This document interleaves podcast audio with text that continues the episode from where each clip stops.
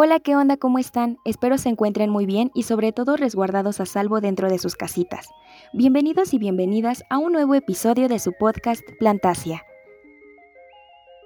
Como ya habrán podido leer en el título, en el episodio del día de hoy hablaremos acerca de las cactáceas o cactus, como muchos también los conocen.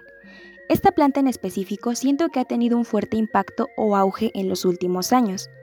De hecho, me atrevería a decir que muchas personas comienzan a interesarse en esta ondita de la jardinería por los cactus y su gran popularidad. Estoy segura de que todos nosotros nos hemos topado con cactus ya sea dentro de casas, oficinas, negocios, grandes empresas o locales pequeños. Y es que sin duda los cactus son un excelente elemento de decoración pese a no tener hojas como otras plantas.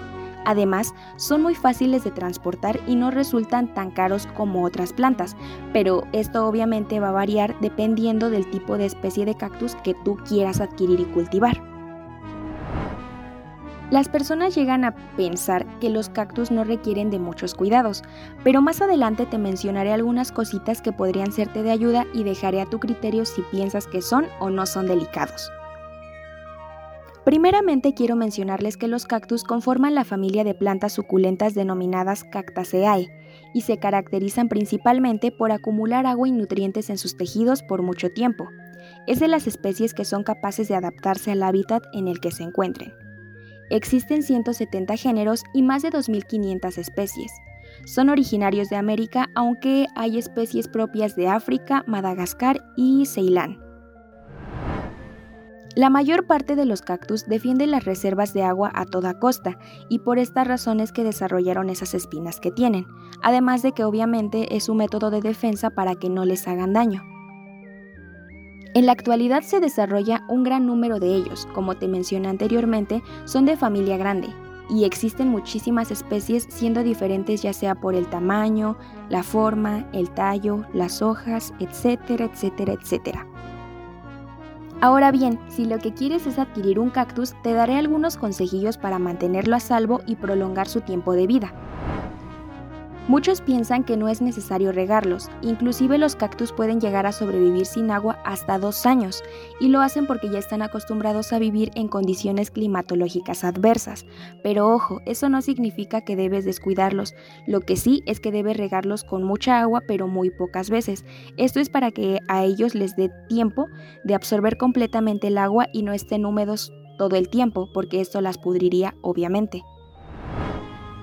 Son plantas que están acostumbradas a mucho sol y calor, por esa razón debes tener mucho cuidado con ellos en época de invierno. La mejor opción es meterlos a casa, pero no se te vaya a ocurrir utilizar calefacción. Yo hace un año aproximadamente eché a perder dos cactus porque me habían recomendado y había leído en internet que era bueno la calefacción con ellos, pero créanme que no, lejos de ayudarlos, esto es contraproducente. Ahorita lo que les mencionaré va más enfocado a la parte de la trasplantación de los cactus. Esto es porque para mí es la parte más difícil de cultivarlos. No puedes ponerlos en un tipo de tierra cualquiera. Lo ideal es que sean arenosos y que tengan suficientes piedritas para que ellos puedan drenar el agua de mejor forma. Así que a la hora de trasplantarlas no se te vaya a ocurrir luego luego regarlas como normalmente lo harías con otra especie. Lo ideal es dejarlas reposar de 7 a 10 días sin agua. Ya después de eso, pues los riegas una vez por semana o dos veces máximo. Ahora, si estás buscando trasplantarlas, eh, lo ideal es que lo hagas en temporada de verano. Esto les va excelente y no te va a costar ningún trabajo y no va a correr riesgo de que tu cactus se seque. Además, es recomendable tenerlo en macetas de barro porque se adhieren, em, las raíces de los cactus son muy fuertes y estas se pueden llegar a adherir a las macetas de barro.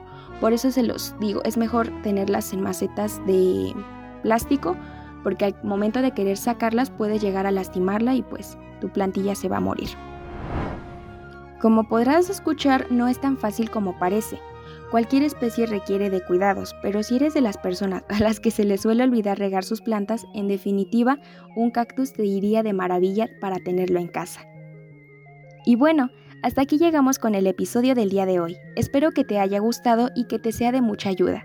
Recuerda que en la página de Facebook te dejaré una infografía que sirva de apoyo sobre lo que hablamos el día de hoy. Nos escuchamos el siguiente lunes con un nuevo episodio. Bye.